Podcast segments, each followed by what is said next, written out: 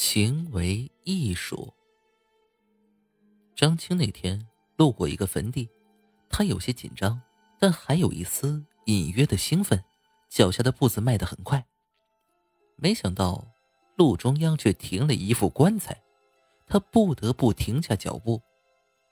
面前的棺材刷着黑的发亮的漆，漆在夜晚居然还能透出些青色的光亮来。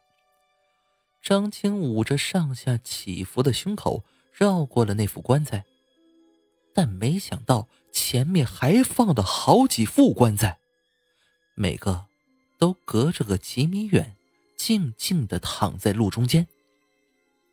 张青在心里咒骂了一声：“邪门可还是得往前走。终于，又绕过了一副棺材。这副棺材没有盖上盖子，张青看见里面睡了一个很漂亮的妹子，想也没想，张青便笑着爬了进去。棺材里面响起一声巴掌声，那个漂亮妹子爬起来，指着张青喝道：“死流氓，占我便宜！”张青支吾了半天，没出声。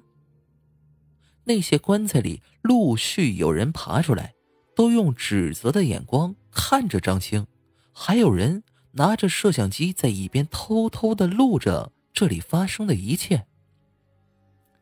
那个女生对着镜头气愤的说道：“大家看，总是有人将行为艺术用最卑劣的手段破坏掉，为什么他就对艺术没有一点理解呢？”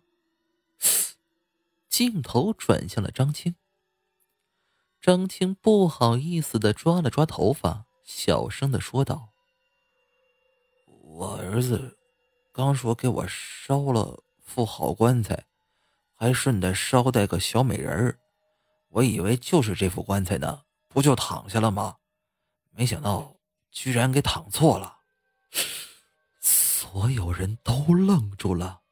只有拿摄像机的人早就吓坏了，因为对着张青的镜头里，除了夜晚的背景，空无一人。